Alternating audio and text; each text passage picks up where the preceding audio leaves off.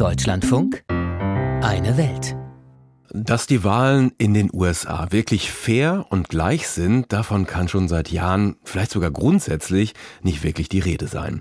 Aufgrund des Wahlmännersystems und der lediglich zwei Parteien sind ja im Grunde nur ein paar hunderttausend Stimmen in den Swing States für den Ausgang der Präsidentschaftswahl entscheidend.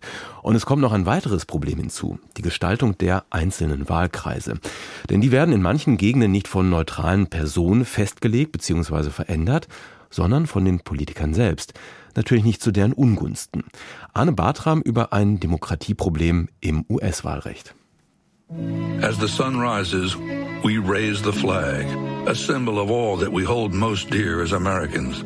Je näher die US-Wahlen rücken, desto häufiger sehen die Amerikaner solche Wahlwerbespots im Fernsehen. Allerdings nicht überall.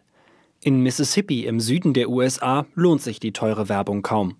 Denn der Staat geht seit Jahrzehnten immer sicher an die Republikaner. Und das, obwohl in Mississippi der Anteil an Afroamerikanern so groß ist wie in keinem anderen Bundesstaat. Traditionell wählen viele Afroamerikaner eher die Demokraten. Trotzdem hat die Partei hier im Süden kaum Einfluss. Und das liegt auch am Wahlsystem, sagt Andrew Wagner, Direktor der Demokratischen Partei in Mississippi. Wenn Afroamerikaner 40 Prozent der Bevölkerung ausmachen und wir vier Abgeordnete im Repräsentantenhaus haben, dann sollten meiner Meinung nach zwei Afroamerikaner bzw. Demokraten sein.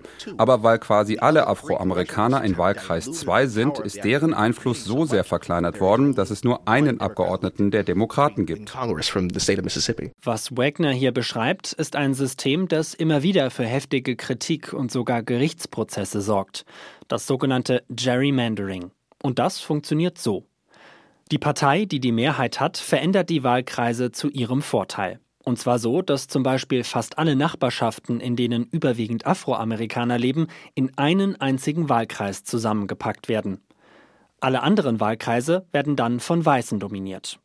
Das führt dazu, dass die Wahlkreise zum Teil völlig unübersichtliche Flickenteppiche sind, meint Bobby Harrison. Der Journalist arbeitet seit fast 30 Jahren als Politikreporter in Mississippi. Es gibt bei uns viele Nachbarschaften, wo zum Beispiel die eine Straßenseite in einem Wahlbezirk und die gegenüberliegende in einem anderen Wahlbezirk ist. In der Region Hines County hat das bei der letzten Wahl für Pannen gesorgt. Zum Teil haben Stimmzettel gefehlt, weil sie ins falsche Wahllokal geliefert wurden. Auch bei den Landtagswahlen im Bundesstaat ist ein Sieg der Republikaner quasi gesetzt. Denn durch das Mehrheitswahlrecht reicht es, wenn sie in einem Wahlkreis eine einzige Stimme mehr haben als die Demokraten, um den Abgeordneten zu stellen. Demokratenchef Andrew Wagner. Die Republikaner haben eine überwältigende Mehrheit an Abgeordneten in beiden Kammern unseres Landtags. Sie können damit blockieren, dass überhaupt über ein neues Gesetz auch nur debattiert wird. Und das, obwohl wir Demokraten bei der Wahl 48 Prozent der Stimmen bekommen haben. Wir sollten also wenigstens in der Lage sein, eine Parlamentsdebatte zu starten. Das Wahlsystem sorgt dafür, dass vor allem viele Afroamerikaner gar nicht erst ihre Stimme abgeben, meint Jarvis Dorch. Er ist Chef der Bürgerrechtsvereinigung ACLU in Mississippi. Politiker sollten nicht ihre Wähler aussuchen, sondern Wähler ihre politischen Vertreter. Aber durch die aufgeheizte Stimmung beim Thema Weiße und Schwarze ist es für die Politiker einfacher, sich die passenden Nachbarschaften auszusuchen, mit denen sie die Wahl sicher nicht verlieren können. Die Unterdrückung von schwarzen Wählern habe vor allem im Süden der USA eine lange Tradition, sagt der Bürgerrechtsvertreter. Mississippi war früher eines der Zentren für Sklaverei in den USA, mit Auswirkungen bis heute. Im Wahlkampf gehe es meistens nicht um Inhalte, sagt Jarvis Dodge, sondern um Angst. Man müsse seine eigenen Leute gegen die anderen verteidigen. Wenn Politiker gewählt werden, weil sie sich nur auf die große Mehrheit der weißen Wähler verlassen, dann ignorieren sie die Probleme der schwarzen Wähler, weil sie deren Stimmen eh nicht brauchen. Das sollte nicht so sein. Immer wieder bringen Bürgerrechtler das Gerrymandering vor Gericht mit unterschiedlichem Erfolg.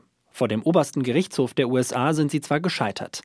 Aber in den einzelnen Bundesstaaten haben Gerichte unfair verteilte Wahlkreise gestoppt und damit beiden großen Parteien Grenzen gesetzt. Politikreporter Bobby Harrison. Beide Seiten machen es. Die Republikaner in konservativen und die Demokraten in liberalen Staaten. Ich denke, hätten wir mehr fair aufgeteilte Wahlbezirke, Dann hätten wir auch mehr Politiker, die sich um die Mitte bemühen und mehr umsetzen könnten. Einzelne Bundesstaaten wie Arizona haben ihre Regeln geändert. Dort bildet inzwischen eine politisch ausgewogene Kommission neue Wahlkreise. In vielen anderen Bundesstaaten dürfen aber nach wie vor Politiker ihre Wähler aussuchen. Wie Politiker sich ihre Wähler aussuchen. Arne Bartram berichtete über unfair verteilte Wahlkreise in den USA. Ein Problem, das die Präsidentschaftswahl im November beeinflussen dürfte.